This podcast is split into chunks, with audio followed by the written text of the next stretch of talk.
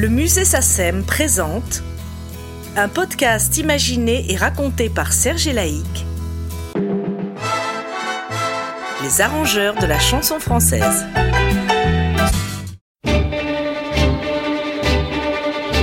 Bonjour et bienvenue à l'écoute de ce podcast consacré à Gérard Calvi, pianiste, chef d'orchestre arrangeur et compositeur d'innombrables thèmes dont certains ont fait le tour du monde.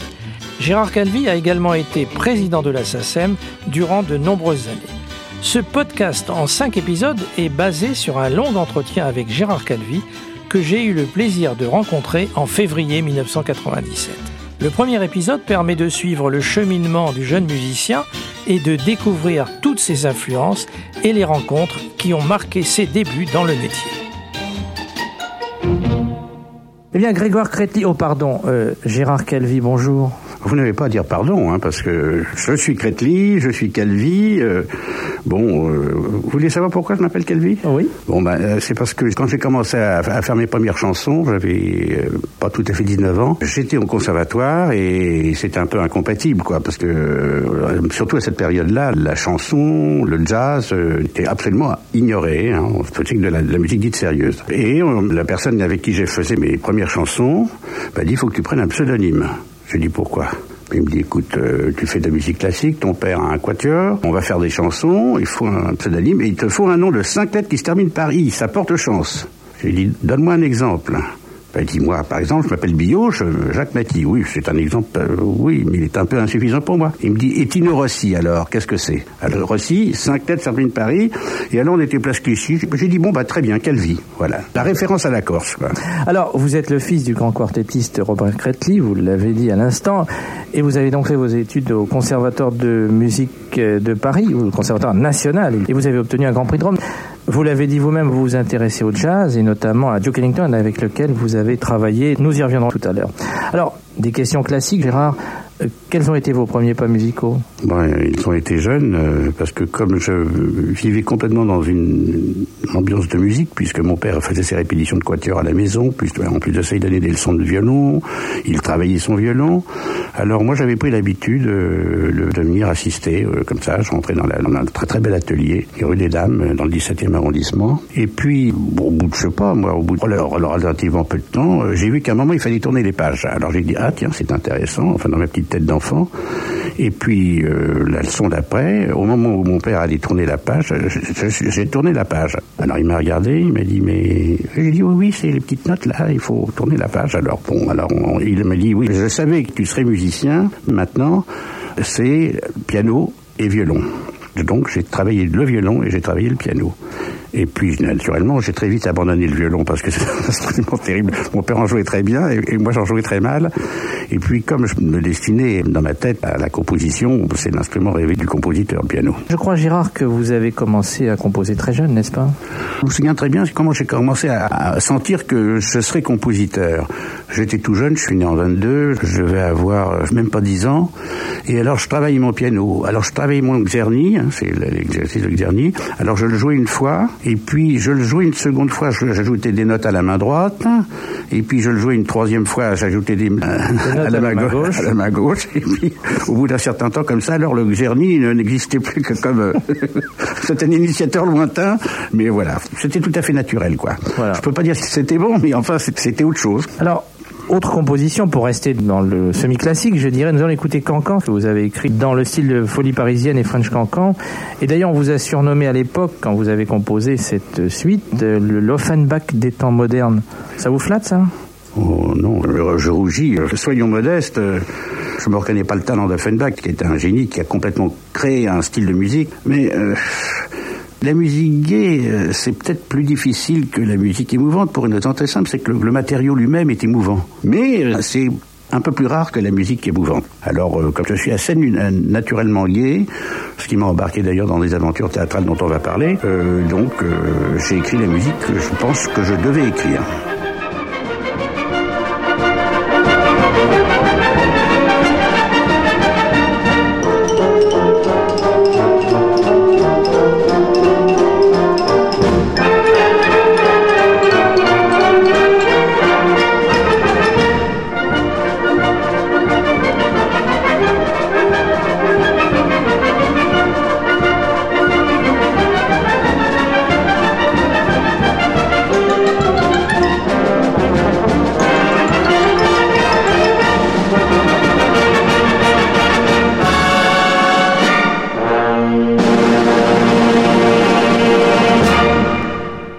Dans les années 30, donc vous avez quoi, une quinzaine d'années finalement, vous allez, tout en continuant vos études au Conservatoire de Paris, vous allez euh, donner des cours de claquettes, je crois. Euh, oui. Euh, des cours de danse, donc. Oui, voilà comment ça s'est passé. Bon, j'avais dit à ma mère que j'amènerais de l'argent en, travaillant, hein, parce que la vie était un petit peu difficile. Mon père s'est beaucoup consacré à la création des musiques contemporaines, et c'est naturellement, non seulement ça ne rapporte pas d'argent, mais ça en coûte. bon, alors. Et donc, j'ai dit, voyons, comment je vais pouvoir gagner ma vie? Il y avait plusieurs options c'était de faire du piano bar. J'ai fait du piano bar. C'était d'être pianiste dans une édition. Et donc, au fameux studio qui était à la place Clichy, on donnait des leçons de danse. Et comme j'aimais Fred Astaire, j'ai dit, ben voilà, euh, je suis spécialiste, qui était je suis spécialiste en musique pour claquettes. Tout le répertoire de Fred Astaire et Ginger Rogers, je, peux le jouer. Et on m'a dit, ah, ben c'est très bien parce qu'il y a monsieur Howard Vernon qui ouvre un cours et donc euh, on va vous présenter. Vous pourriez donner des leçons. Et, et j'ai connu Howard Vernon et c'était un personnage qui est devenu un comédien très connu, euh, amusant. Euh, et j'ai donc euh, gagné ma premier cachet au studio Vaquer en accompagnant de délicieuses danseuses voilà, qui faisaient des claquettes. Gérard, à cette époque, nous sommes en septembre 39, vous allez obtenir vos diplômes de fugue, d'harmonie, de contrepoint au Conservatoire de Paris. Alors, parlez-nous de cette période, je suppose quand même très heureuse pour vous, parce que vous avez quand même les plus beaux diplômes de ce conservatoire parisien. J'ai eu de très bons professeurs, évidemment, grâce à mon père. J'ai eu les frères Gallon. Alors les frères Gallon euh, ont formé énormément d'élèves et c'était des musiciens qui n'étaient pas euh, obnubilés par la modernité à tout prix. Ah, Noël et Jean Gallon. Voilà, c'est ça. Jean Gallon était le professeur d'harmonie et Noël était le professeur de fugue. J'ai commencé à avoir mon premier prix, effectivement, pas du tout en 39, c'était en 41. En 40, on a passé le concours. Le 10 juin ou un truc comme ça pendant la mise en loge, puisqu'on est enfermé toute la journée, c'est un dimanche, d'un seul coup, vers midi, on a entendu BOUM Alors, il y a le secrétaire du conservatoire, M. Chantavoine, qui est passé, il a dit, écoutez mes petits-enfants, alors, euh, n'est-ce pas des événements indépendants de notre volonté, nous a interrompre le concours? Alors vous nous donnez, on emmène vos travaux, puis après on fera le jury, naturellement. On n'a jamais retrouvé les partitions, qui sont parties, elles aussi, du côté de Bordeaux, et dès le lendemain, on prenait tous la voiture, et je me suis retrouvé en Bretagne, où l'orchestre de la radio, dont mon père des en solo, était à Rennes. Alors donc j'ai retrouvé mon père à Rennes, et puis après, je me suis retrouvé aussi à Toulouse. Ce qui est assez étonnant pour un musicien qui au départ était très classique comme vous, vous allez avoir finalement deux vies et vous allez travailler donc dans le domaine de la variété, vous allez collaborer avec euh, les éditions Raoul Breton, les fameuses éditions qui, ont, euh, qui ont édité euh, Charles Trenet, puis après Charles Aznavour et bien d'autres. Écoutez, ce qui m'a décidé d'écrire dans la musique de, la chanson ou de la musique de film, ces deux immenses personnages, c'est Charles Trenet, qui est un artiste complet, et l'autre qui était le plus grand musicien de jazz qui existait. Bonsoir, madame reviendrez-vous au rendez-vous où le printemps vous met dans l'âme un désir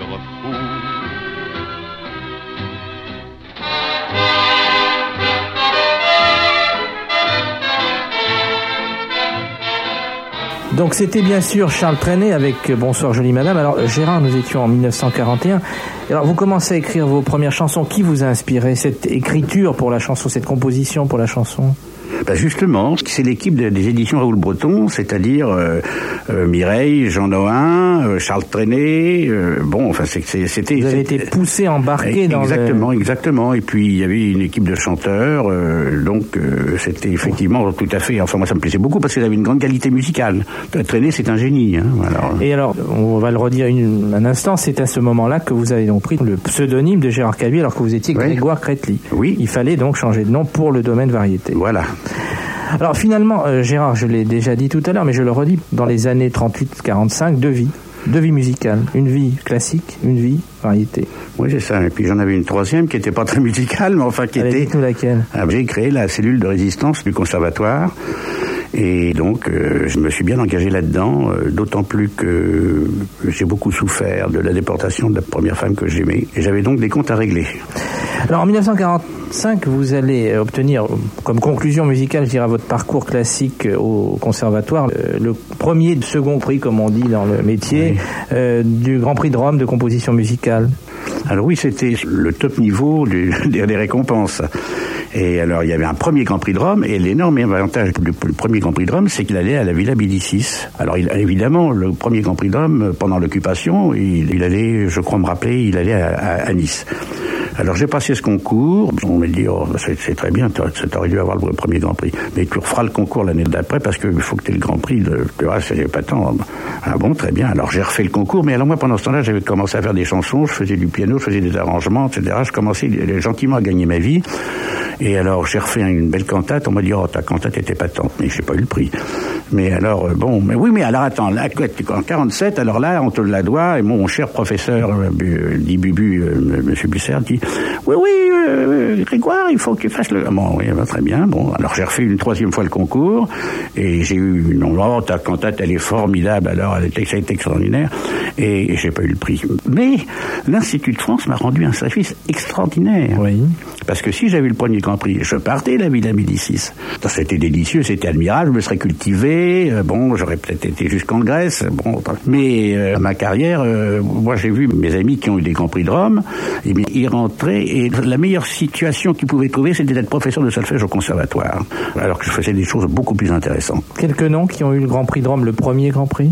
Mon grand frère en musique, c'est Henri Dutilleux, voilà. Et puis alors, à cette époque-là, oui. à cette époque-là, quoi. Enfin bon, alors il y a eu de très bons musiciens qui ont eu le Grand Prix de Rome, et puis y en très bons qui ne l'ont pas eu.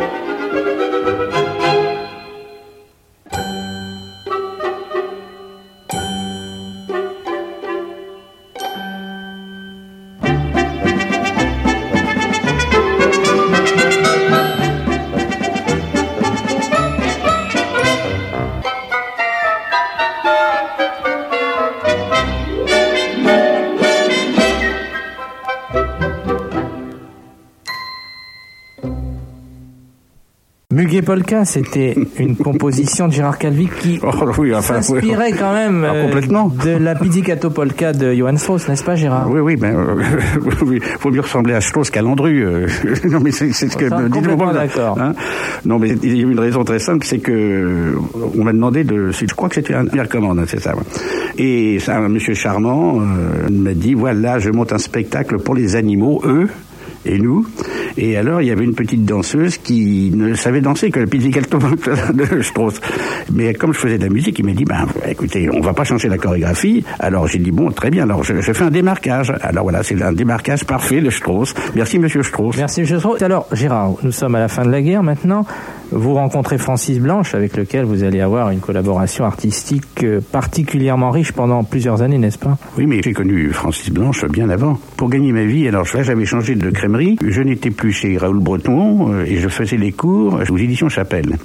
Et là, c'était une des chances de ma vie parce que euh, les éditions Chapelle étaient une édition anglo-américaine et c'est là j'ai eu tous les trésors de la musique américaine. Cette musique était interdite, hein, ce qui m'a pas empêché de la jouer à, euh, aux Champs-Élysées. On disait, ah bah si vous voulez entendre de la musique américaine, mais faut pas le dire trop parce que vous allez euh, au, pas au théâtre Marigny, juste là, au coin en face là. Et, donc je ne jouais que ça. Et donc j'ai connu euh, naturellement Berlin, euh, Gershwin et, tout, et toutes ces, merveilleuses musiques qui m'ont tellement inspiré par la suite. Je ne le cache pas. J'ai connu le directeur des éditions Chapelle était le fils de Louis Gann, du compositeur Louis Gann. Et M. Paul Gann, il me dit, mais il faut que je vous fasse connaître un, jeune auteur, un jeune comédien qui se produit dans les cabarets, etc. Parce que vous, devriez travailler ensemble. Et alors, j'ai fait la connaissance de Francis Blanche. Et on a écrit notre première chanson, je crois en 41 ou 42, qui s'appelait Avril. Un peu plus tard, après la guerre, donc, vous avez composé une célèbre chanson pour Edith Piaf Alors la chanson, c'est Oh, Le bah. prisonnier de la tour, bien sûr. Comment ça s'est passé à la rencontre avec Edith?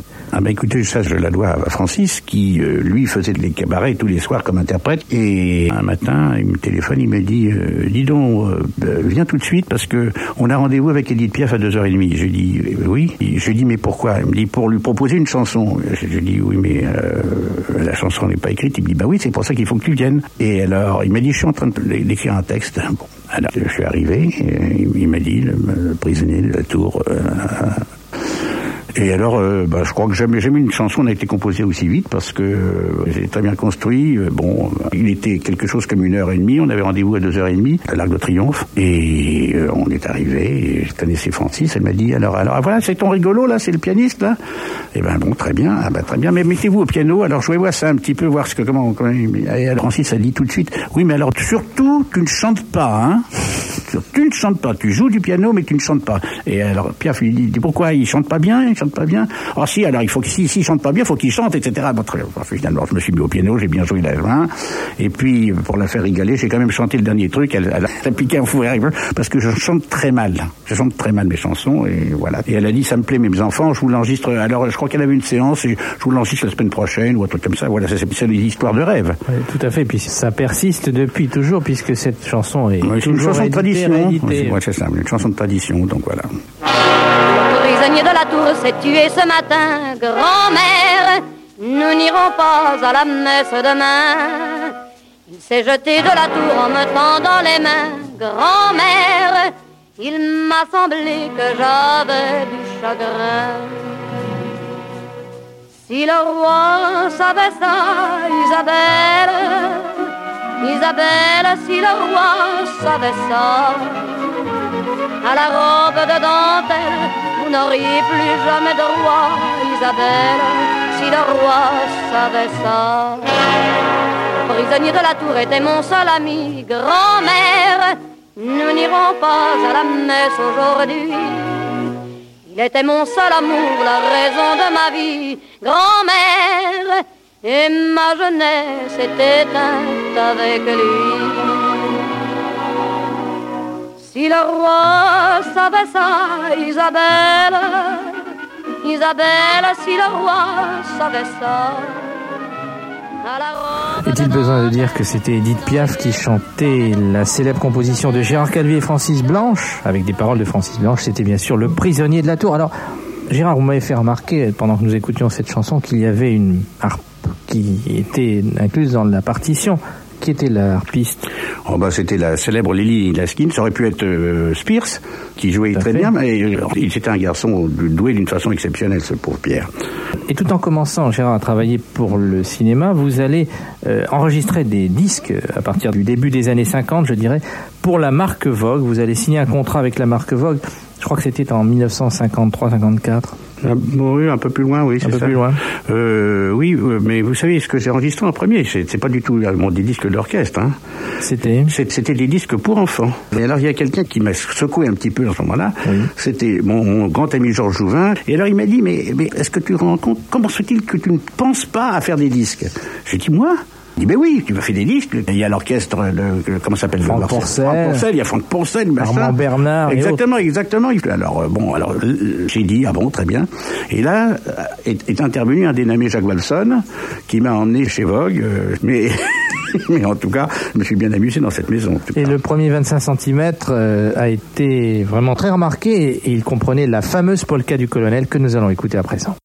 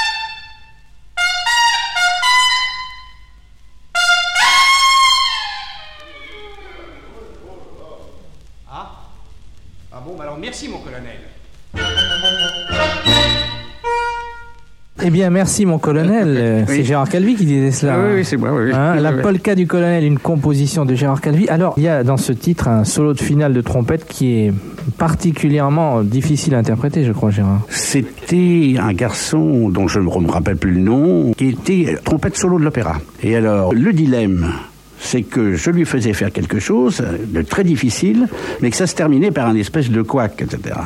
Et alors, il m'a dit, tu sais, ça m'ennuie quand même, parce que moi, tu comprends, ça c'est un... hein. Je lui ai dit, mais oui, mais ça c'est le côté clin d'œil. Je dirais que tu pouvais aller encore aller beaucoup plus haut, etc. C'est moi qui t'ai cassé ta trompette. Alors, euh, bon, il y avait un bon cachet, euh, il a accepté. Euh, Vous savez que ce morceau a été interdit... euh, On va en parler tout de suite après, oui, absolument, puisque effectivement, Fernand Bonifay et Jacques Ourdeau ont écrit un texte sur cette musique, Oui. et nous allons en écouter une version par Jacques Ardenne. Bourville l'a également interprété en version chantée. Je crois, comme vous venez de commencer à nous l'expliquer, que cette euh, polka du colonel a une histoire un peu secrète. Oui, il est venu à un mauvais moment en tout cas. Oui. Et comme on annonçait la polka du colonel, etc., il s'est installé une espèce de malaise. Et finalement, il y avait l'émission des programmes, et effectivement, et on a dit non. Donc, Vous avez donc, été censuré. J'ai été censuré. J'avais joué tellement de musique censurée sur l'occupation que j'ai dit c'était normal que j'en prenne un petit coup, moi aussi.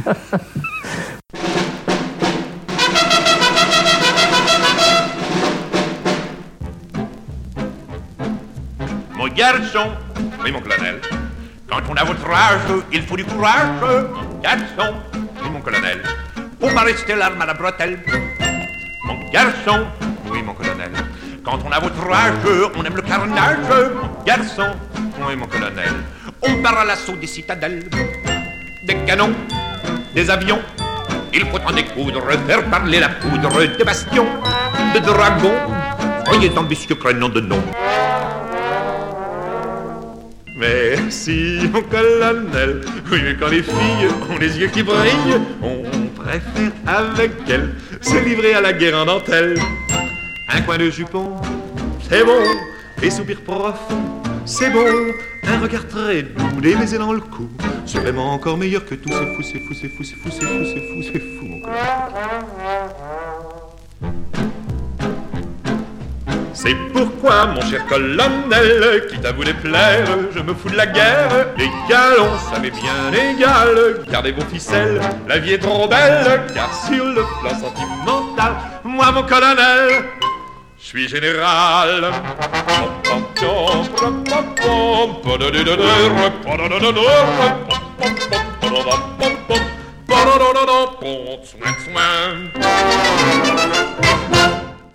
Eh bien, écoutez, je comprends quand même, en écoutant attentivement les paroles de cette chanson, qu'elle fut interdite sur les ondes nationales, disons. Oui, oui, oui. Une Hein petite réaction. Vous savez, euh, je me sentais tout à fait à l'aise parce que l'armée que je connaissais, euh, je m'étais engagé dans le deuxième DB. Alors, j'étais pas un héros, j'étais dans la musique, je, je jouais des cymbales. Je me suis retrouvé à Berchtesgaden euh, avec la deuxième DB. J'ai fait Strasbourg, j'ai fait tout ça, donc euh, voilà. Gérard, le milieu des années 50 a été particulièrement riche pour vous en rencontres intéressantes. Il y a eu d'abord Duke Ellington, je crois. Vous avez joué avec lui. Euh, un peu plus tard. hein. Et puis, euh, bon, c'était l'homme que j'admirais le, le- le plus, qui m'avait initié au jazz euh, dans- dans- avant la guerre, avant la guerre. Et donc, oui, j'ai- rien que d'entendre ça, moi j'ai le frisson encore. Sophisticated Lady, ça oui, c'est s'intitule. oui, c'est ça, exactement.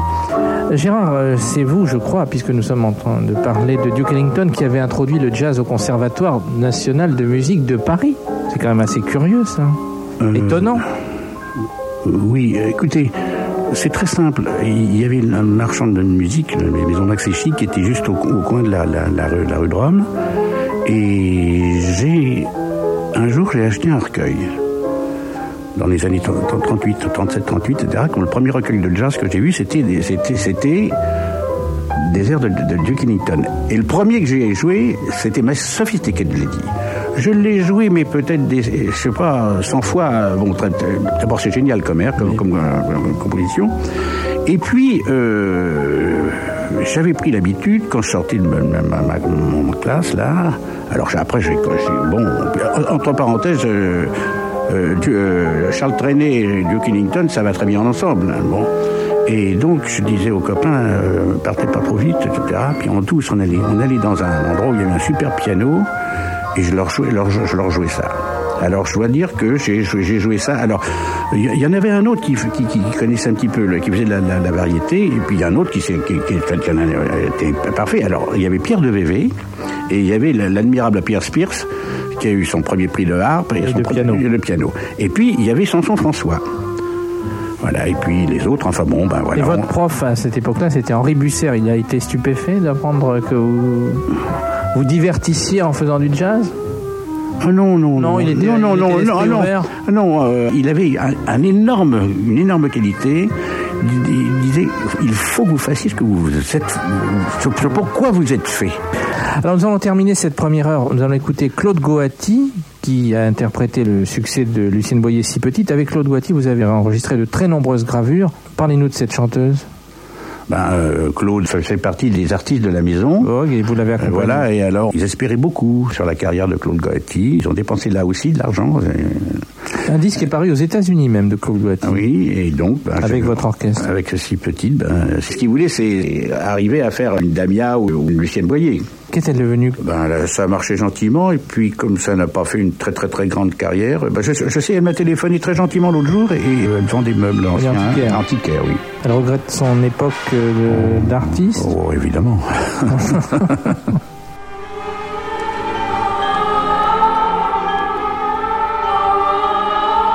Je me sens dans tes bras si petite, si petite auprès de toi que tu peux, quand mon cœur bat trop vite, le briser entre tes doigts. Quand tu vois qu'une peine m'agite, tu me baisses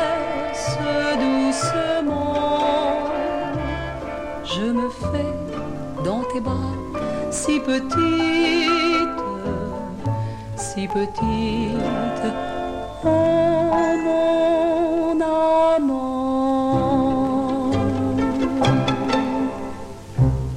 Donc Gérard, nous venons d'écouter une, une très belle chanson, euh, si petite, et je trouve que vous aviez réalisé des arrangements musicaux vraiment remarquables à l'époque, oui. comme par la Bah, suite d'ailleurs. Il y avait une équipe de musiciens formidables à, à l'époque, parce qu'il y avait des arrangements, il y avait, euh, donc ils travaillaient.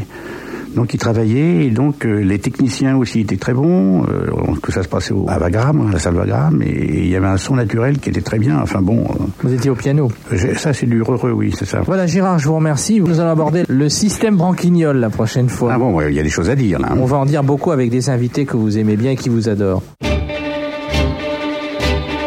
C'est la fin du premier épisode de ce podcast consacré aux premières années musicales de Gérard Calvi. Le second épisode racontera sa complicité avec Robert Derry, Colette Brossé et la troupe des Branquignoles à partir de 1948.